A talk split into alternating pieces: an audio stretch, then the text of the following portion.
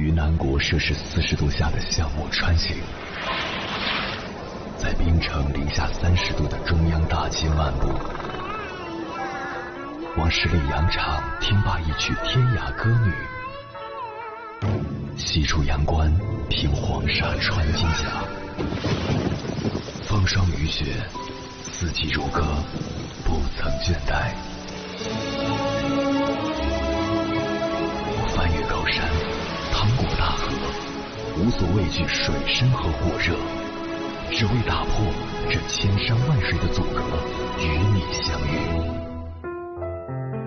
我是英波，我在原来的地方等你，不见不散。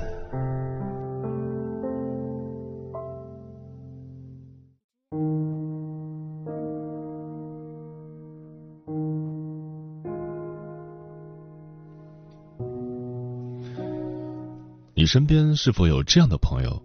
和他相处时，总会有如下的一些感受：一，他总是否定你，并且让你按照他的想法去改变；二，你总是主动联系他，而他对你总是若即若离；三，他总是向你倾诉，当你需要他时，却只有敷衍；四，与他相处时，你总是小心翼翼，害怕惹他不开心。甚至忍受他的差语气和坏脾气。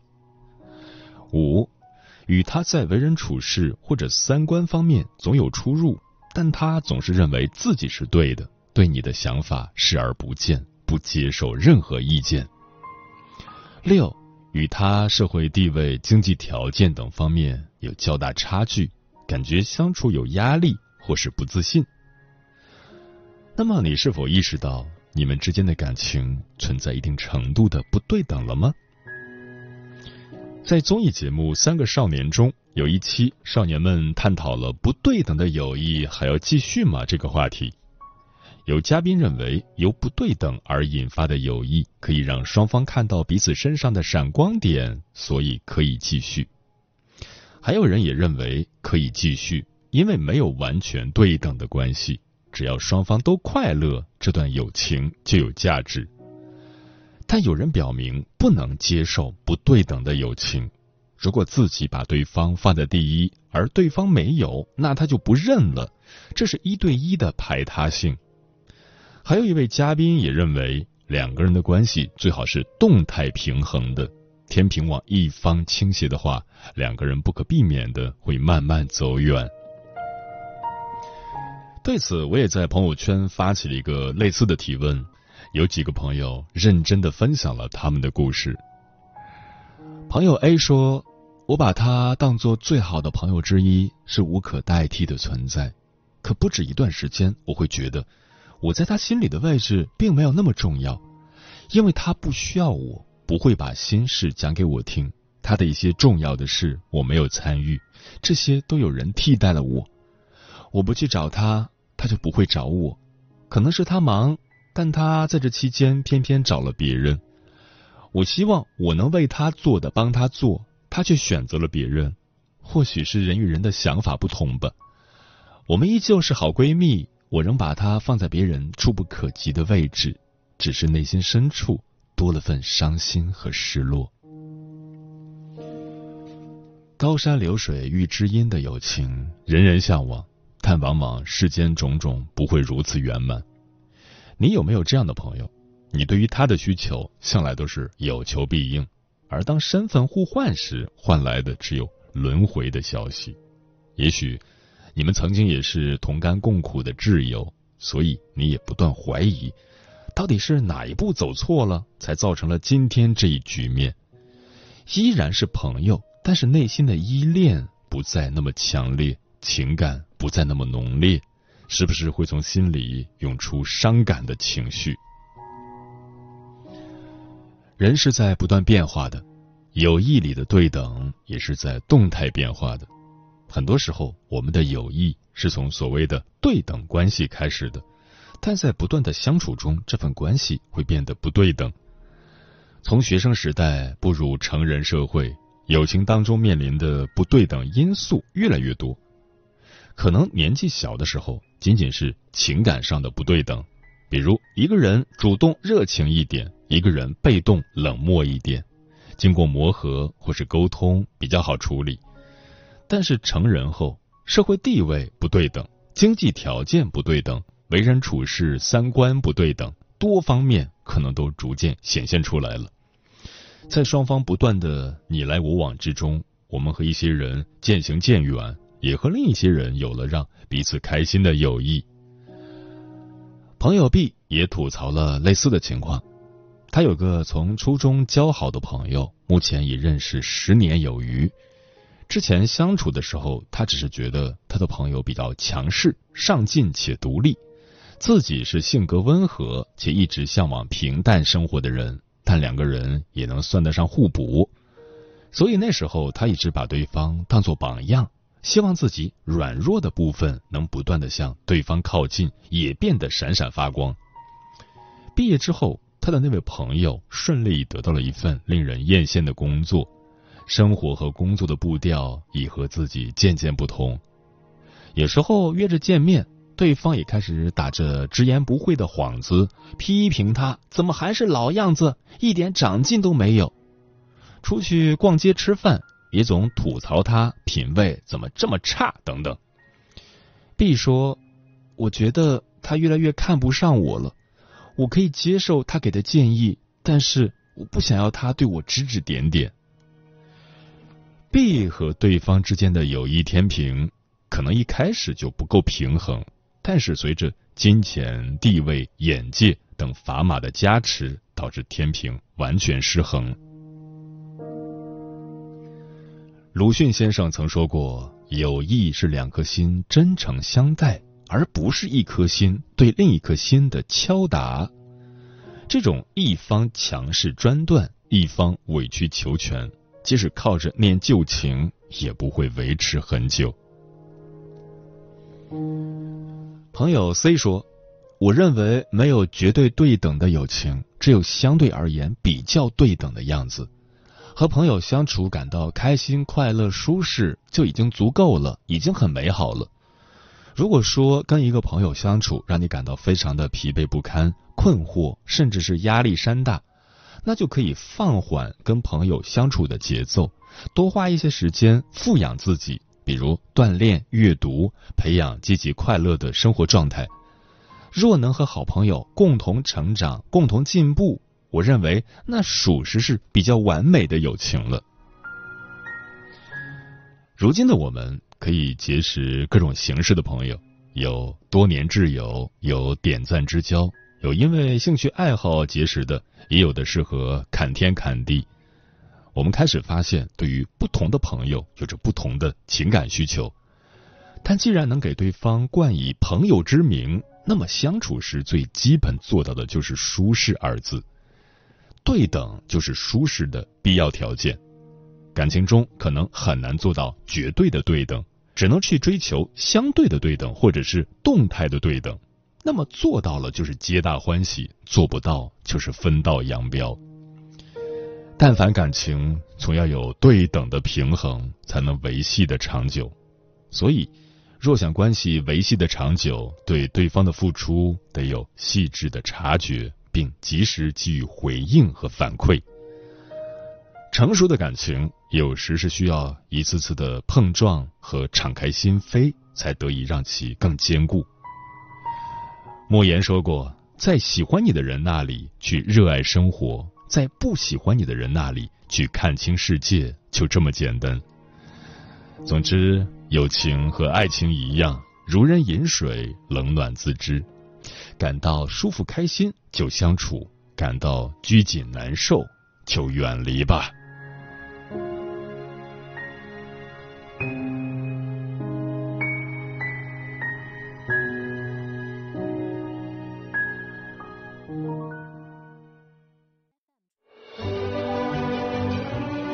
越过山丘，谁在等候？跨过河流，你已走了很久。我想，你应该一直在等候，怀着同样的心事，保持最初的温柔，等候我的不远万里，在今夜与你邂逅。中央人民广播电台交通广播，千山万水只为你，夜上浓妆，月色正好。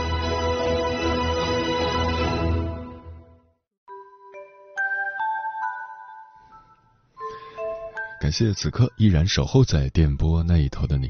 你现在听到的声音来自中国交通广播《心灵夜话》栏目《千山万水只为你》，我是迎波。今晚跟朋友们聊的话题是不对等的关系还要继续吗？对此你怎么看？微信平台中国交通广播，期待各位的互动。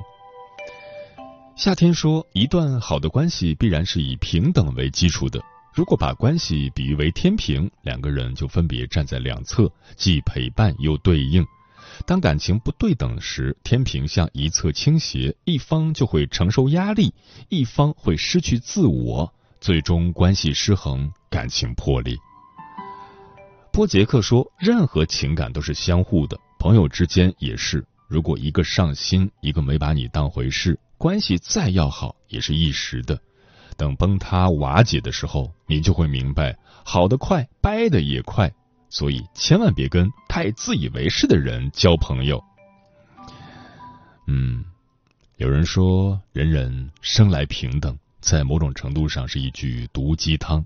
如果你信了，就会在现实的墙壁上碰到头破血流，这一生只剩下了抱怨。确实，因为家庭出身和个人成长路径的不同。人人平等，在现实社会是不存在的，只是一个我们要为此努力的梦想。当人人都认识到，并且成为了这个世界美好的一部分，或许才能看到人人平等。这任重而道远，且长路漫漫，在很长的时间内，阶级等级都将存在，并且很难被跨越。之所以说放弃无效社交，就是因为。有钱人和没钱、心也穷的人交往，就算前者全心全意，也会带来不愉快，甚至更为严重的后果，让大家都无趣。因为没有人喜欢各方面都绝对压倒自己的朋友。势均力敌的关系是很难遇，但悬殊太大的关系也绝对不安全。接下来，千山万水只为你，跟朋友们分享的文章名字叫。我恨你过得比我好，不对等的友谊有多可怕？作者王洵。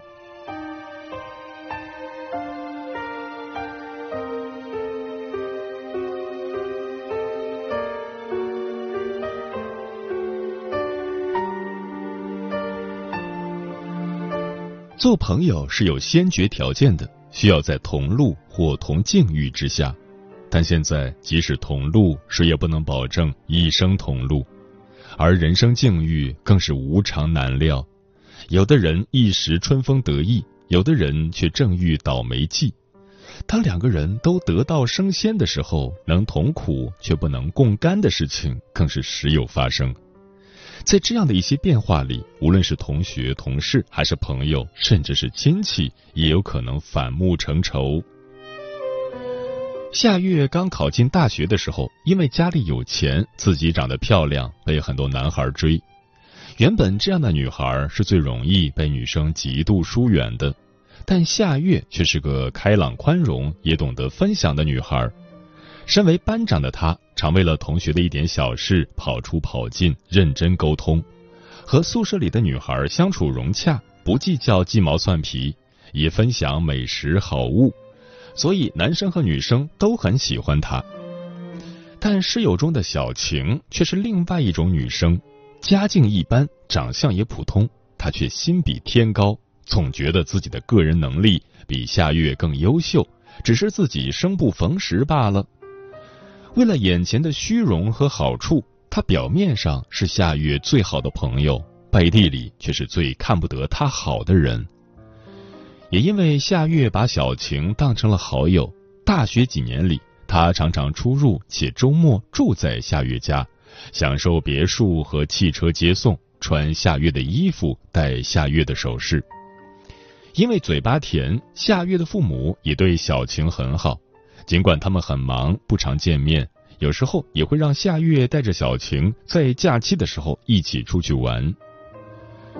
这样的关系一直维系到小晴毕业后，夏月的爸爸没有让他进家族的公司为止。表面上，小晴百般责怪作为朋友的夏月不帮忙，说尽夏月的坏话，其实也是因为自己拿到了一家外企的职位，以为自己终于可以扬眉吐气了，也就疏远了夏月。可转眼三年过去了，小晴并没有混到自己想象的那么好。还是个月薪几千块的小职员。然而，在一次同学聚会上，当他得知夏月读完研究生回国了，还带回来一个帅气的富二代男友，那一刻，他忽然又充满了恨意。是的，他其实一直恨夏月，占到他和他家便宜的时候，都没有消磨掉恨，而是多了一种报复的快感。他忽然又和夏月热络了起来。在温室里长大的夏月还是那么的单纯好骗，更让他生气的是，自己一直认为有钱人家的孩子都该是不争气的败家子，但夏月的男友除了帅气，居然也和夏月一样和气好相处。两个人认识的时间不长，男孩对夏月却视若珍宝到小心翼翼，这完全不是小晴能够理解的爱情。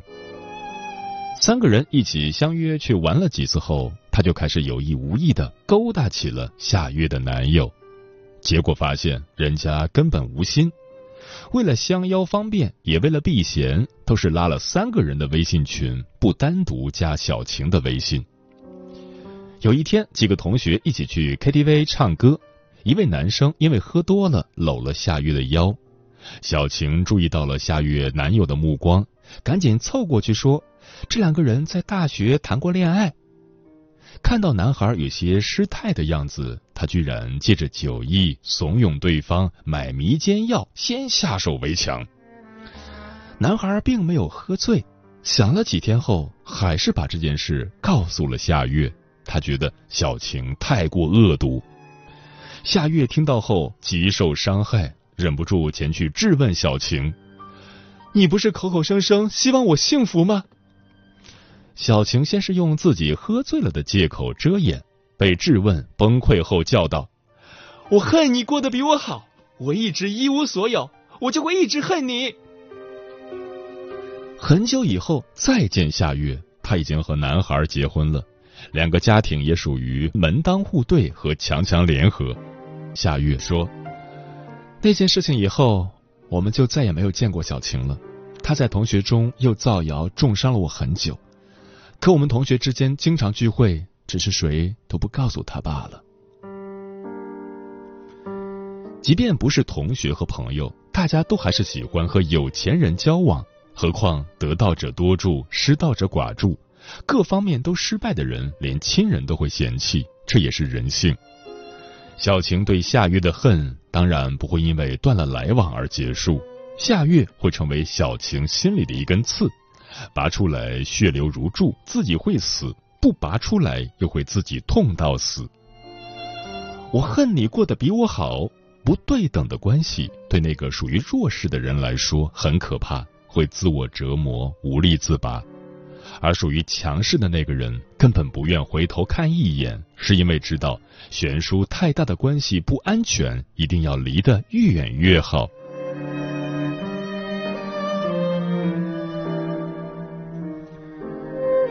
谁也不能否认，无论是我们的朋友，还是身为朋友的我们，都曾经在彼此人生中的一些重要时刻挺身而出，或是全力以赴。那时候，快乐可以共享，痛苦也能分担。可随着时代变迁，欲望横流，人性的阴暗总是在更脆弱的残喘。这个时候，你要警惕，有些人只会为你惹麻烦、坏你事，甚至起了杀心，也不足为奇。如果说彼此有钱才能维持友情，或许很多人都会觉得极端和功利。但换句话说，唯有我们各方面旗鼓相当，生活品质差不多，才能轻松交往。你或许就能理解，一起成长也是朋友长久的硬道理了。同苦的时候可以共苦，如果一方苦尽甘来，就不一定能共甘了。女人心底的那点虚荣与小嫉妒，总会在这个时候毁掉从前的情谊。实际上，这也很正常。朋友就是同路客，这一段同行共走，下一段路不同了，也就很难再延续知心温暖的状态。就像人在高处的时候，谁也不愿想起曾经的不堪。而对那些在不堪时和自己在一起的人，疏远也就不可避免。人人被造而平等，这才是社会现实。如果你信，就算没有家庭父母的庇护，也要自己冲破童年的阴霾，创造条件，努力成长，反思并且跨越那些原本会令你自卑受伤的伤痛。唯有改变自己，才能最终获得重生，并且让自己的孩子能够得以庇佑。对于女人来说，时间最宝贵，容不得我们为无关紧要的人浪费。讨厌的人会带着讨人厌的话离开，我们却要把时间都用在改变和提升自己上。喜欢的人自然会带着美好的事到来。世上不是薄情的人多，而是闲着的坏人更多。不要在不熟的人面前说太多自己的情感和生活，哪怕你只有一颗分享的心，坏人也会当成是刺向自己的剑。反正你信你的，我活我的，要把目光放远，要变得豁达，抚平伤痛和忘掉路人，要和懂你的人分享。快乐和温暖才会变成两份和无数份。你我悲欢或许不同，却还是能成为彼此的暖阳。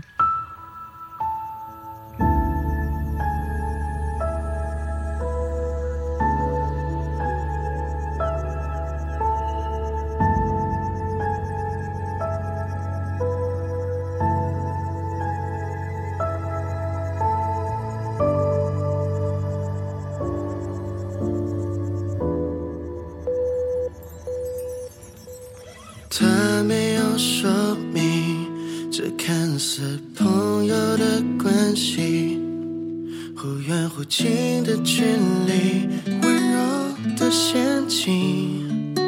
Yeah，票根的墨都干了，剧情我都还记得。连排的情侣错觉，好像隔着扶手。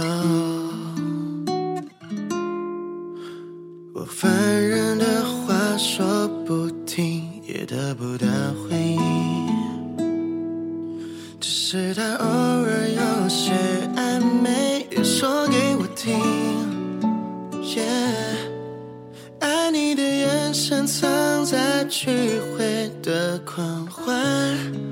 是否我还不够勇敢，还是盲目乐观，还是干脆放手，那就 let you go。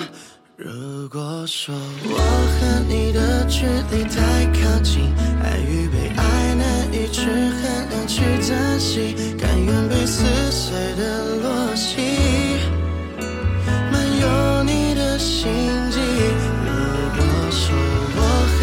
是一场是非题。不对等的天梯，教我如何逃离地心引力，彻底环绕着你。烦人的话说不停，也得不到回应，只是他偶尔，说给我听。Yeah, 爱你的眼神藏在聚会的狂欢，是否我还不够勇敢？还是盲目乐观？还是干脆放手？那就 let you go。如果说我和你的距离，去衡量去珍惜，甘愿被撕碎的落席，漫游你的心机。如果。说我和你是一场是非题，不对等的天地，教我如何逃离地心引力彻底环绕着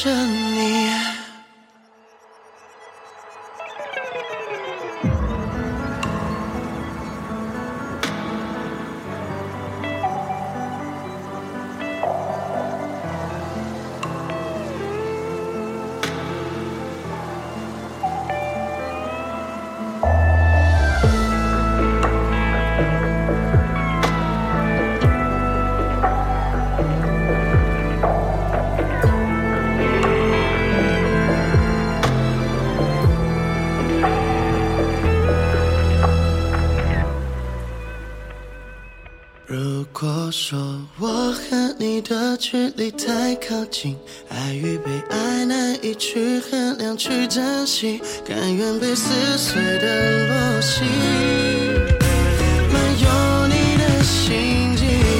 如果说我和你是一场是非题，不对等的天地，叫我如何。